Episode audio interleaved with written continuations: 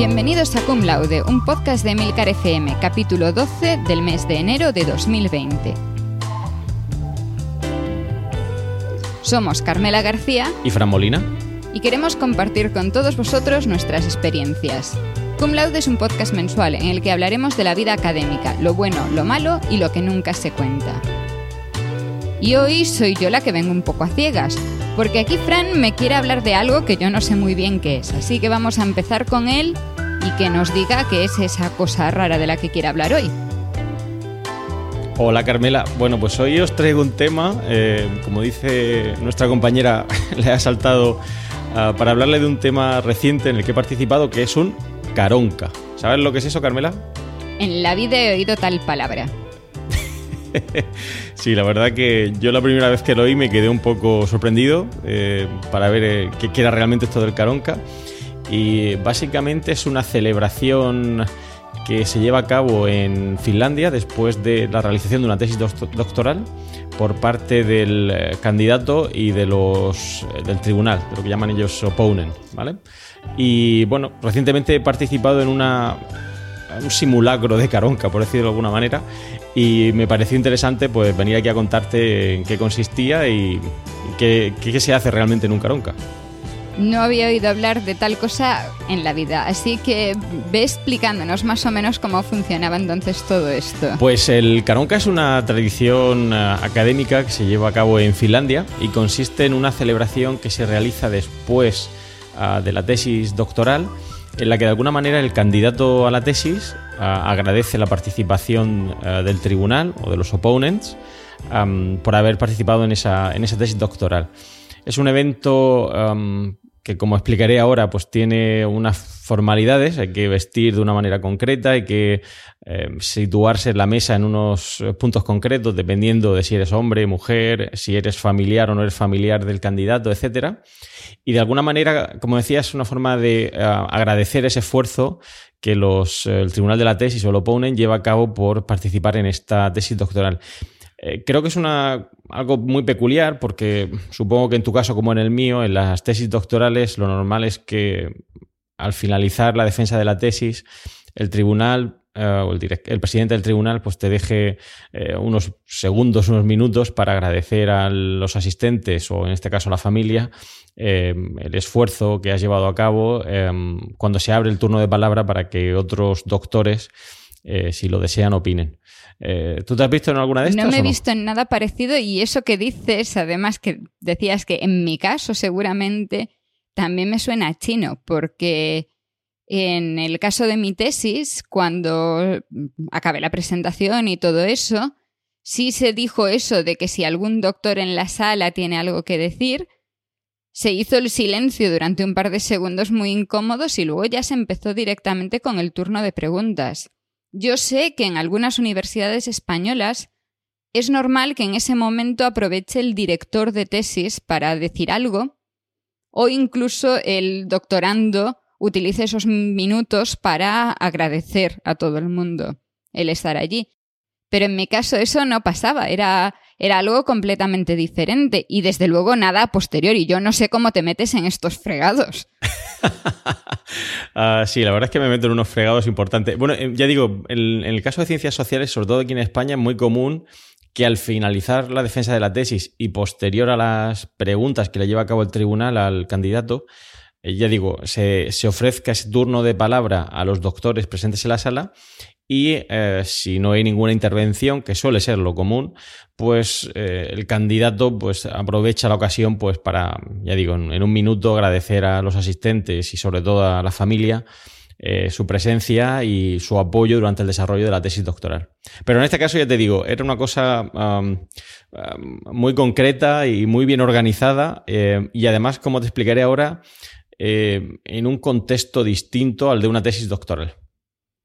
Pero por lo que dices, se acerca bastante al estilo de, la tesis en Holanda que nos contaste en el capítulo anterior, porque sigues teniendo que ponerte ropa rara, sigue abriendo mucha organización alrededor. Así que bueno, ve contándonos. O sea, para empezar, ¿dónde era esto exactamente? pues eh, esto fue también en Holanda. Eh, llevo un primer semestre de curso académico viajando bastante y he tenido que ir otra vez a Holanda por reuniones de trabajo y también aproveché para participar en eh, la fiesta de jubilación de un profesor en, Holanda que conozco y con el que llevo trabajando durante mucho tiempo. Este profesor, además de ser eh, profesor en, la Universidad de Delft, de la que hemos hablado aquí en alguna ocasión y que, como sabes, yo he participado allí en diferentes eventos como la tesis y he hecho estancias, además de ser profesor allí, es también profesor en eh, la Universidad de Turku, en Finlandia. Bueno, pues a la hora de jubilarse, de hacer la fiesta de jubilación, de alguna manera, al jubilarse en Holanda, también lo estaba haciendo en Finlandia y quería eh, pues explicar a sus compañeros en Holanda este tipo de fiesta que, como te digo, se llama Caronca, realizando cierta analogía y en este caso, pues invitando a aquellas personas que de alguna manera habían participado en su vida académica y, hacer eh, un símil, digamos, a lo que sería un Caronca. O sea que realmente tú no fuiste a tal fiesta después de una tesis, sino que era un equivalente en una jubilación. Esto se está poniendo todavía más raro. A ver, sigue contando. Sí, efectivamente fue una cosa muy peculiar y bueno, también es muy peculiar mi, amigo Harry, eh, que era el, profesor que se jubilaba y quería hacer, pues ya digo, um, explicar de alguna manera cómo era un caronca, hacer una fiesta, eh, que, realmente es eso, ¿no? Un caronca es una fiesta, como te digo, es a pesar de las formalidades que tiene o que, que de alguna manera implica, también es una celebración, ¿no? Una, manera de celebrar o bien la tesis doctoral o como hizo en este caso Harry, celebrar su jubilación con un evento que combina, diría yo, los aspectos formales con los aspectos más lúdicos festivos posteriores a una tesis doctoral. En mi cabeza sigue sin caber la idea de que sea una fiesta, pero siga habiendo todas esas formalidades. Sí, eh, sin duda fue. Mm, ya, sabes que cuando participé en la tesis de Holanda, lo primero que, les llamó la atención es que no fuera vestido ya con traje el primer día. Y aquí, pues eh, tampoco fue una excepción. Obviamente, no todo el mundo iba perfectamente vestido, no éramos tan rigurosos como la tesis doctoral, pero todos tenían que ir vestidos elegantes, con chaqueta, las mujeres con mm, traje en eh, color negro. y luego la distribución de la mesa, en este caso en un caronca, pues el candidato, en este caso la persona que se jubilaba, o bien tiene que ocupar la parte central de la mesa o bien presidirla de alguna manera. Y eh, junto a él, dependiendo de la distribución de la mesa, suele sentarse eh, la mujer y luego se van alternando hombre y mujer alrededor del, del candidato, por decirlo de alguna manera. En este caso, el que se jubilaba. Bueno, al menos en este caso sí había paridad en la mesa, ¿no? Si vais alternando hombre-mujer. Sí, la verdad que había bastante paridad. Era mm, eh, una fiesta en la que había más o menos el mismo número de hombres y mujeres. Eh, seríamos unos 20 o así. Y ya digo, todos íbamos eh, de alguna manera rodeando al candidato. Em, en el caso del Caronca, creo que sí que hay el tradicional, me refiero en Finlandia, sí que tienen que situarse en función de o bien de la distancia que han recorrido, algo similar a lo que ocurría en Holanda, o en función de su, de su grado académico y demás. Pero en este caso, bueno, eh, simplemente lo hicimos eh, de alguna manera eh, alternando hombre y mujer y empezando con la familia. Y te pusiste traje y todas estas cosas, una vez más. Sí. Y llegaste allí a la fiesta. O sea, tú me estás diciendo que os sentáis en torno a una mesa. En mi idea de fiesta, una fiesta nunca está la gente sentada en torno a una mesa. La gente está saltando por ahí, bailando y de juerga. Así que me vas a tener que explicar un poco más. Sí, pues bueno, eh, sí que empieza un poquito con eh, lo que diríamos aquí un aperitivo, un snack eh, de pie, donde se recibe a, todos los asistentes. Yo fui de los primeros en llegar, fui viendo cómo llegaban el resto de, compañeros y en este caso el candidato, como repito, la persona que se jubilaba, iba recibiendo a todos los invitados al evento. Da la casualidad que en este caso Harry, la persona que se jubilaba, mi compañero, no sabía ni siquiera que yo iba a asistir, o sea que fue una sorpresa lo cual, pues bueno, eh, todavía lo hizo más emotivo, si cabe, en una jubilación. Y bueno, fue recibiendo uno a uno a todos los candidatos que iban llegando. Eh, uno podría pensar que lo lógico es que si te invitan a una fiesta de jubilación, ¿no? Pues que o bien des los regalos nada más llegar, ¿no? Um, un obsequio, etcétera, eh, o luego de manera individual eh, al finalizar la fiesta, pues te vas acercando al candidato y se lo das. Pero como te explicaré ahora después, espero que me lo preguntes, verás que se hace con un protocolo muy concreto a la hora de eh, entregarle el regalo de jubilación al candidato. Yo es que creo que nunca he estado en una fiesta de jubilación. O sea, sí se han jubilado profesores en mi entorno, pero nunca se ha organizado nada que se ha parecido a una fiesta. Ahora, sí se han celebrado cumpleaños destacados de algunos de los profesores, vamos a decir, más senior del entorno.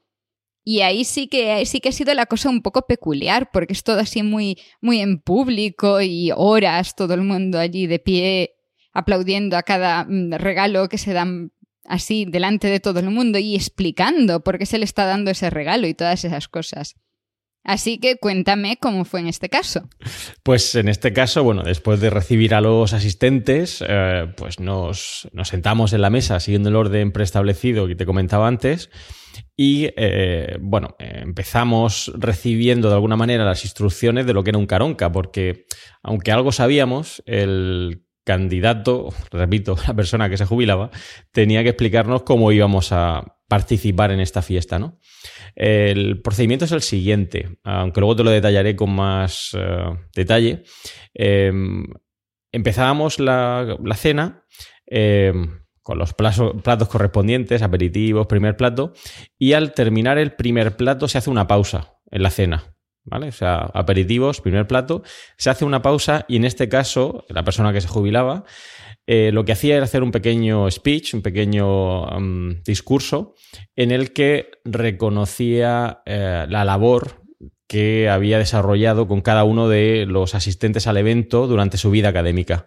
Por eso te decía que de alguna manera era una analogía ese caronca que se lleva a cabo en Finlandia. En lugar de reconocer el trabajo de, eh, tribunal de la tesis, lo que se hace es, pues bueno, reconocer el apoyo que las personas que están allí sentados al lado tuyo han, han tenido durante el desarrollo de tu vida académica. A mí esto ya no me está gustando nada porque tú lo que me has dicho es que empezáis a comer y a mitad de comida te interrumpen para soltar un discurso. Y a mí la comida no se me toca, esto molesta mucho. He estado en eventos académicos en los que en algún momento te paran en mitad de la comida para soltar algún rollo y esto ya empieza mal. Así que bueno, primer discurso después del primer plato. Dime que ya a partir de ahí llegáis al café. Ah, bueno, hago un inciso. Algún día tendríamos que hablar del tamaño de las raciones para Carmela. Ah, porque lo que para mí es una ración o media ración, para ella sería una ración entera. Entiendo su situación porque eh, la verdad que a mí también me resultó extraño que en mitad de la comida todo se parara Ah, de hecho, los camareros dejaron de entrar en, la sala donde estábamos y eh, en este caso, pues eh, Harry, la persona que se jubilaba, empezó a hacer un, discurso uno a uno, y repito, uno a uno, éramos 20, pues a las 20 personas que estábamos allí, eh, les dijo, les, les, dio un agradecimiento personal delante de todos, allí de pie, ah, diciendo pues, pues lo importante que habían sido en, en su vida académica, ¿no? Mm, yo calculo que estaría como 10-15 minutos. O sea que imagínate, Carmela, allí 10-15 minutos sin poder pasar al segundo plato, esperando a que terminara el speech.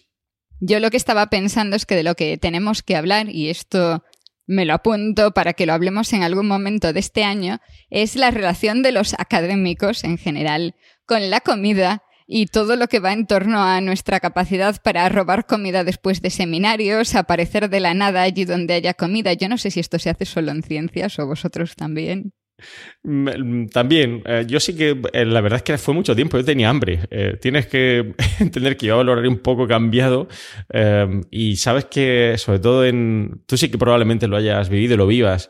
hay una costumbre en muchas partes de Europa de poner encima de la mesa mantequilla y pan. Para comer de manera continua durante la comida, ¿no? Y como eso siempre está encima de la mesa, pues yo he de confesar que yo seguía echando allí mantequilla y pan, eh, que además está buenísimo, en el evento, mientras estaba haciendo el speech, porque es que fueron esos 10 minutos, 10-15 minutos que estuve ahí hablando y, bueno, estaba ahí la mantequilla y el pan, había que aprovechar. Desde luego, es una de esas cosas que, a ver, tú sabes, ¿por qué? Porque has hablado conmigo más allá de lo que, de lo que la gente nos, nos escucha, que yo puedo comer a cualquier hora del día lo que haga falta de forma infinita. Yo estoy segura de que yo estaría haciendo lo mismo, robando lo que fuese, pequeños cachillos, disimuladamente para seguir comiendo. Sí, eh, que fue realmente, yo creo que algo bastante raro en ese sentido, ver que se, se produce un parón de golpe y porrazo, ¿no? Eh, y no, no, sigues comiendo. Yo, no, no, me he visto en una igual, ¿no? Eh, un parón en mitad de la comida de 15 minutos mientras hablan, ¿no? 15-20 minutos y tú no puedas seguir. Pero bueno, em, terminó su speech, uh, hizo su pequeño discurso, uh, seguimos comiendo, eh, segundo plato, y cuando terminamos el segundo plato, esto era como el juego de las sillas, se hace un pequeño, uh, una pequeña pausa y entonces se rotan las sillas. Es decir, tú te tienes que mover a otro sitio en la mesa para hablar con otra persona de las que está allí, de forma que interactúes con todos. Y tu plato se queda atrás. Sí, tu plato se queda atrás. Eh, pero tú te mueves, te vas a otro sitio a, hablar con otra persona. Yo aproveché la ocasión porque estaba hablando eh, de trabajo con otra persona que había allí y fui de los pocos que no se levantó, pero la gente se llevó su servilleta a otro sitio, eh, a otro sitio donde estaba el pan de otra persona y siguió allí comiendo. Muy normal todo, claro, desde luego, totalmente normal. ¿Seguíais manteniendo lo de hombre-mujer, hombre-mujer después de, rotar las sillas o esto ya se había roto? No, aquí ya se había roto. Aquí ya, eh, digamos que fue un poco más informal, eh, ya fue un poco cambiar el, el, discurso, ¿no? La, posibilidad de hablar con otras personas y ya no se mantuvo tanto lo que era el orden hombre y mujer. Pero bueno, sí que rotaron a la mayoría de los que allí presentes, pero en concreto los dos que estábamos juntos, está esta profesora y yo estábamos ahí hablando de un tema de trabajo y al final pues no nos desplazamos, nos quedamos donde estábamos. Y esto dices que fue después del segundo plato, entonces luego ya postre, café y cada uno para casa. Bueno, café no, eh. porque era de noche, claro. Sí, sí, no, café siempre. Eh, esta gente toma café a cualquier hora. Yo creo que hasta de madrugada se levanta y toma café. No, no, pero no había que terminado la cosa. Eh, como te decía, eh, ahora venía la parte de, de los regalos. ¿no? mientras estaban sirviendo el postre, empezamos con los regalos al candidato, o en este caso, al jubilado. y en este caso, pues lo que hicimos fue, en primer lugar, darle un obsequio conjunto en el que eh, le entregamos un compendio de todos los artículos que ha publicado en su carrera académica con un pequeño eh, prefacio eh, de cada uno de nosotros que ha participado en esos artículos, reconociendo pues la labor que ha hecho, cómo ha contribuido también en, en, nuestro desarrollo académico. Entonces, pues hacemos ese pequeño resumen y al final fue un compendio bastante considerable eh, de artículos eh, encuadernados y obviamente con una sola edición, solo había una copia, que fue la que él se llevó, no, no se puede copiar, pero un libro con, como tal, vamos. Vosotros no lo estáis viendo porque, porque no veis la cámara que yo tengo delante, pero aquí más o menos esto ha sido como unos 4 o 5 centímetros de altura el compendio de, de, todos los artículos publicados. Son bastantes artículos. Bueno, claro, toda una vida. Efectivamente, sí, en mucho tiempo y al final pues eh, están ahí, son muchos artículos. Y eso fue mientras estabais eh, con el postre, entonces. Sí, mientras estábamos con el postre. Eh, si la primer, el primer plato fueron 15, 20 minutos, y ya el segundo plato y, y, otro más, creo que pusieron al mismo tiempo, fueron otros 20 minutos. Con el café pude que estuviéramos casi dos horas fácil. Entre el café y el postre, dos horas. Estuvimos, porque después de este primer regalo, y aquí empieza lo bueno, eh, se entregaban los regalos individuales de cada uno de los asistentes al evento. Y ahí vais uno a uno y claro, en público. ¿Teníais vuestro discursito individual y todas estas cosas? Sí, sí, sí, efectivamente, uno a uno y con un discursito individual en el que había que levantarse y, bueno, um, digamos que utilizar también un poco el sentido del humor, no valía simplemente ser muy serio en la exposición y recordar a lo mejor pues alguna anécdota o algún dato significativo que en su momento pues eh, te hubiera marcado ¿no? en tu relación con, el, con la persona que se jubilaba y hacías un pequeño discurso pues de unos cinco minutos, una cosa así, hablando, explicando tu historia eh, y tu relación con, eh, en este caso con Harry, em, desde que lo conociste. Eso sí se parece un poco a lo que se hace por aquí en la defensa de las tesis. Te decía que se, hace lo del gorro de la, de la tesis, el sombrero, y que se ponen figuritas encima y todo eso para, para darle al, al nuevo doctor. Y es bastante común que esas figuritas no vayan puestas antes, sino que se, se enganchen con velcro o con un imán y que cada miembro del grupo, los amigos, colaboradores y demás, salgan y suelten un pequeño discurso antes de darle la figurita que normalmente es algo relacionado pues con un momento particular de la vida de ese doctorando. Y esto se hacía también después de la defensa de la tesis, ¿no? Fue lo que me explicaste. Justo es en la, en la fiesta posterior a la defensa. Pues aquí ah, se hace también en la fiesta posterior a la defensa eh, en público, pero en este caso pues se le da un obsequio, ¿no? Eh, en particular o, o, significativo de tu relación con esa persona. Y además suele ser algo Em, eh, por decirlo de alguna manera, no, vale decir eh, o comprar el, regalo el típico, ¿no? Un bolígrafo, un, libro, etcétera. Tiene que ser algo que de alguna manera eh, demuestre tu relación con ese candidato. Por ponerte un ejemplo, una de las personas que estaba sentado en lo mío había sido una estudiante de doctorado de Harry em, ya se dedicaba trabajando, está trabajando en el sector de la consultoría y demás, pero siempre que uno de los eh, candidatos de, esta persona, de Harry, eh, realizaba su tesis doctoral, él les regalaba un bolígrafo muy especial, ¿no? Y les pedía que eh, le entregaran o que le enviaran en algún momento de su vida profesional una carta escrita con ese bolígrafo.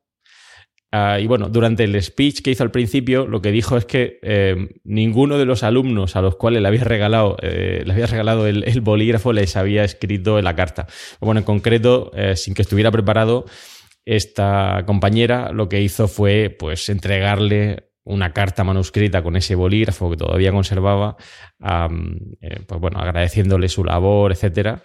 fue una carta obviamente personal que no leyó ahí en público y bueno, fue muy emotivo, como te puedes imaginar voy a hacer un inciso para preguntar una cosa. Oye, ¿a ti te regalaron el boli con tu nombre en la tesis? No, en mi caso no, no me regalaron ningún bolígrafo, pero al parecer allí es bastante común, ¿no? Lo del bolígrafo con, alguna nota, ¿no? En, en el mismo. A mí me regalaron un bolígrafo y una pluma que, que llevan mi nombre grabado y ni siquiera sé dónde los tengo. Pero en algún sitio los tengo en casa. Sé que no están muy lejos. Pero eh, fue, es común en, tu área porque yo no lo había visto nunca, lo del regalar el bolígrafo. Eh, es algo que no me sonaba. Yo creo que sí, porque al menos varios conocidos sí recibieron un, regalo equivalente. El problema es que, claro, es algo súper, súper fino y que además, o sea, a mí me gusta mucho escribir con pluma, pero el tipo de pluma no se adapta a lo que yo usaría normalmente. Entonces, claro, o sea, yo realmente no sé para qué usar eso porque, porque no pega nada conmigo. Es algo, no sé, ¿sabes? Para firmar algo súper formal, pero no algo que utilizarías en el día a día, claro. Pues eh, la verdad es que no tenía ni idea. Yo pensaba que era algo no muy común aquí en España, pero me he dejado así un poco descolocado. ¿Y no sabes dónde la tienes? Sé que me, sé que me lo traje. O sea, sé que ah. está en Suiza y tiene que estar pues en alguna de las cajas donde tengo mis otros 8 millones de plumas, supongo. Pero, pero vamos, que no es algo que haya usado en absoluto. Es más como un recuerdo, claro. Y no, es que te pidan que escribas la carta, no te pidieron en ningún momento que en el futuro le devolvieras una carta manuscrita con ese bolígrafo, ¿no? No, no, y además fue regalo de mis compañeros, no fue el regalo de mi director de tesis. Vale, vale. Pues yo te digo que esta candidata, bueno, esta doctora en su momento ya, eh, sí que le entregó esa carta y bueno, fue muy, muy emotivo. Y como esto, pues te puedes imaginar mil cosas. Eh, eh, libros que habían tenido cierto impacto en la relación personal entre los allí asistentes y Harry. ¿Qué más? Además del libro, bueno, alguna botella de vino. Eh, fueron recordando de alguna manera cómo se habían em, relacionado con, esta persona, eh, con, ya digo, siempre con algún hecho concreto de su vida. me sorprende un poco, bueno, no me sorprende porque yo veo que eso en mi entorno pasaría. El detalle de la botella de vino, o sea, sí es normal en el entorno académico y todas estas cosas, pero bueno, no sé. Te voy a hacer la pregunta que, que es súper obvia. Si no quieres, no contestes, pero es evidente que le regalaste tú. Efectivamente, pues eh, ah, yo tenía que buscar un regalo que fuera también significativo, que fuera mm, que llamara la atención del candidato. Y bueno, además de escribir ese pequeño prefacio en el artículo, como te comentaba antes, eh, en casi son ya 15 años que conozco a esta persona que está trabajando con él. Una gran parte de mi carrera académica lo he hecho con él, publicado con él. Em, eh, una cosa que siempre le llamó la atención fue una visita que hice a Holanda y estuve trabajando con él, en el que nos llevaron de visita a un museo que ahora mismo no recuerdo cómo se llama, está en Holanda, pero que está en medio de, un parque natural. Y eh, lo normal es que después de visitar el museo, eh, uno dé la vuelta alrededor de ese parque en bicicleta. Como saben, los holandeses aprenden antes a montar en bicicleta que a andar, así que lo de montar en bicicleta es algo muy normal pero digamos que yo no soy muy bueno montando en bicicleta. Eh, digamos que soy bastante patoso. En aquel caso, él todavía recuerda aquella excursión que realizamos porque su hijo, que en aquel momento tenía seis años, montaba en bicicleta mil veces mejor que yo y le daba miedo ponerse al lado mío porque era todo un peligro. O iba haciendo zigzag, ¿no? entonces todavía se acuerda de aquel caso. Entonces, bueno, pensé que tenía que ser algo relacionado con el ciclismo. A él le encanta mucho el ciclismo. Los holandeses hablan más de ciclismo que de fútbol. Aquí en España siempre estamos hablando de fútbol.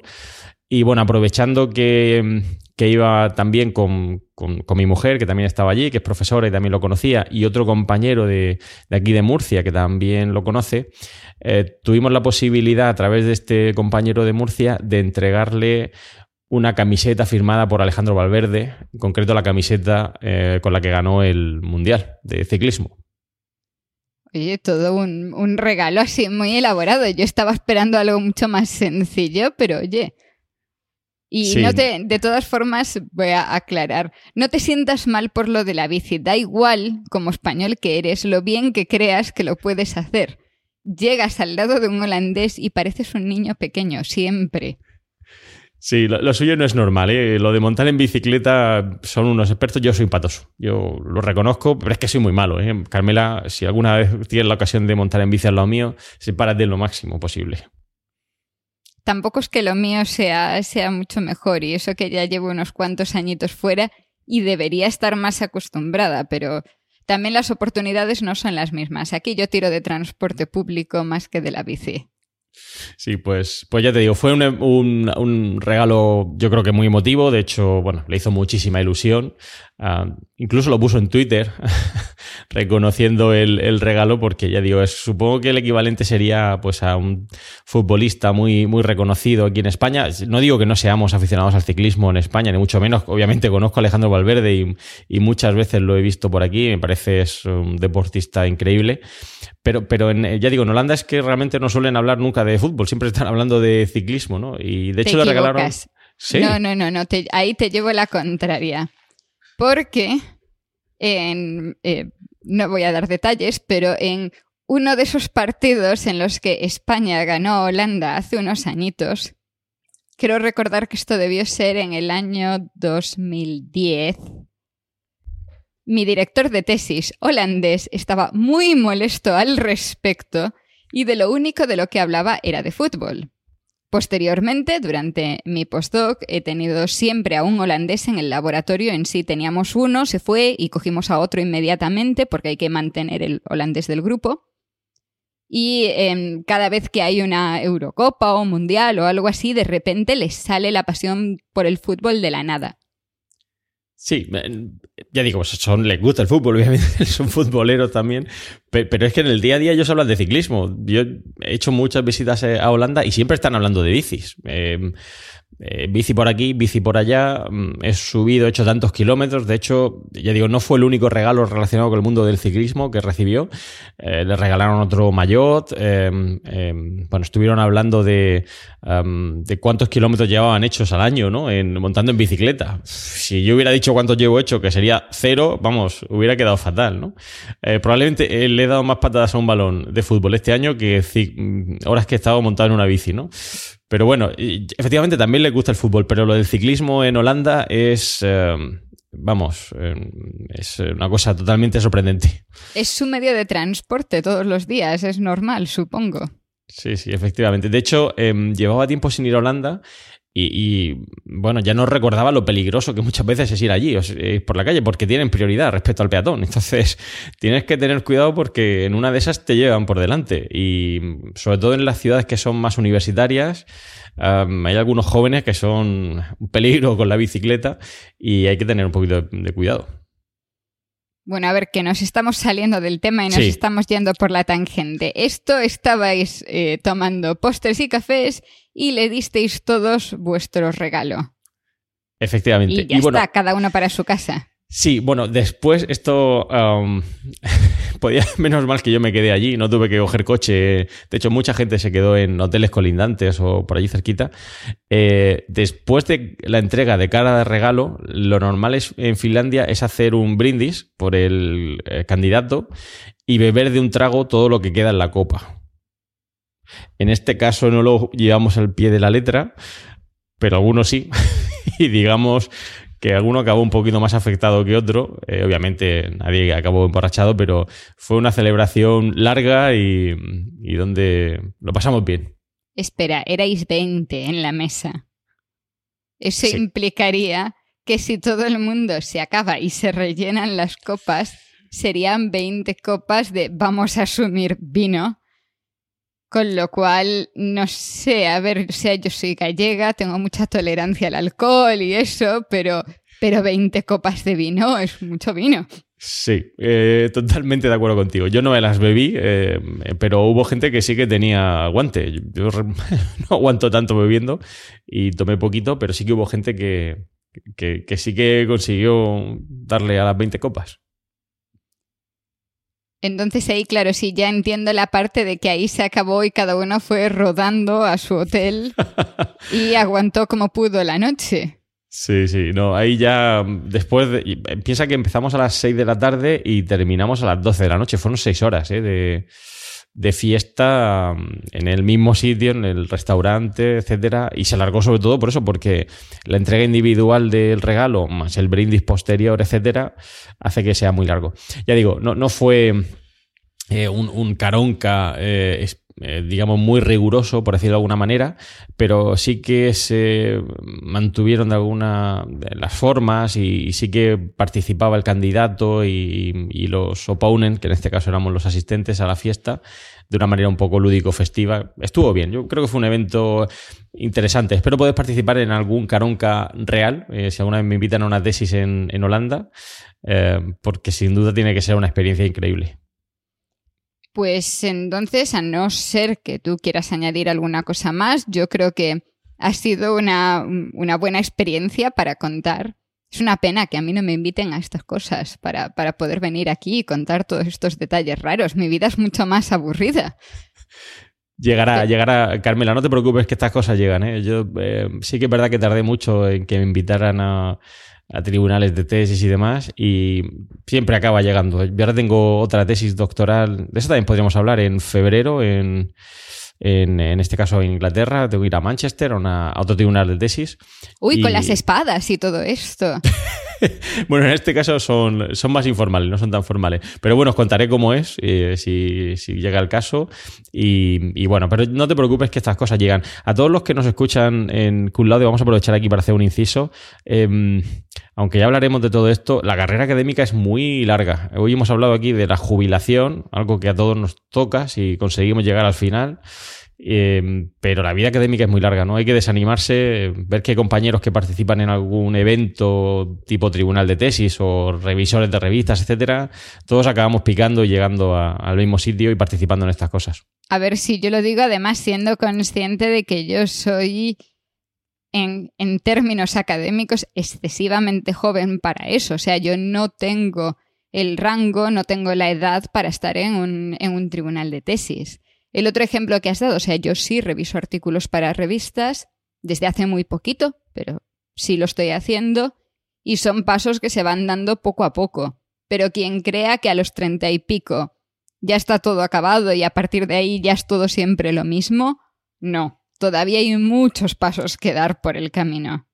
Sí, de hecho la vida académica te permite eso, ir viendo cómo progresas y cómo hay cosas que en un principio eh, no te ofrecen o no participas y luego, como tú has dicho, pues ahora empiezas como revisor de artículos y luego irán saliendo otras cositas. O sea que eh, es una carrera donde vas viendo, no, no, llega a ser muy repetitiva porque van apareciendo nuevas oportunidades. Ya depende de cada uno pues decidir si quiere participar o no, como te habrá pasado a ti. Si uno no quiere participar en el proceso de revisión, pues no es obligatorio. Pues entonces, con esta idea lo, lo dejamos, lo dejamos hasta el mes que viene y a ver si en este año entonces nos pasan más cosas así que podamos contar al resto. Perfecto, me parece una idea genial, Carmela. Y esto ha sido todo por hoy. Gracias por escuchar Cum Laude y esperamos tus comentarios sobre estos y otros temas relacionados con la vida académica. Puedes realizar tus comentarios y contactar con nosotros en emilcar.fm barra laude y en los otros medios de contacto que encontrarás en emilcar.fm. Y no olvides escuchar el resto de podcasts de Milcar FM, donde podrás aprender muchos temas interesantes y de actualidad.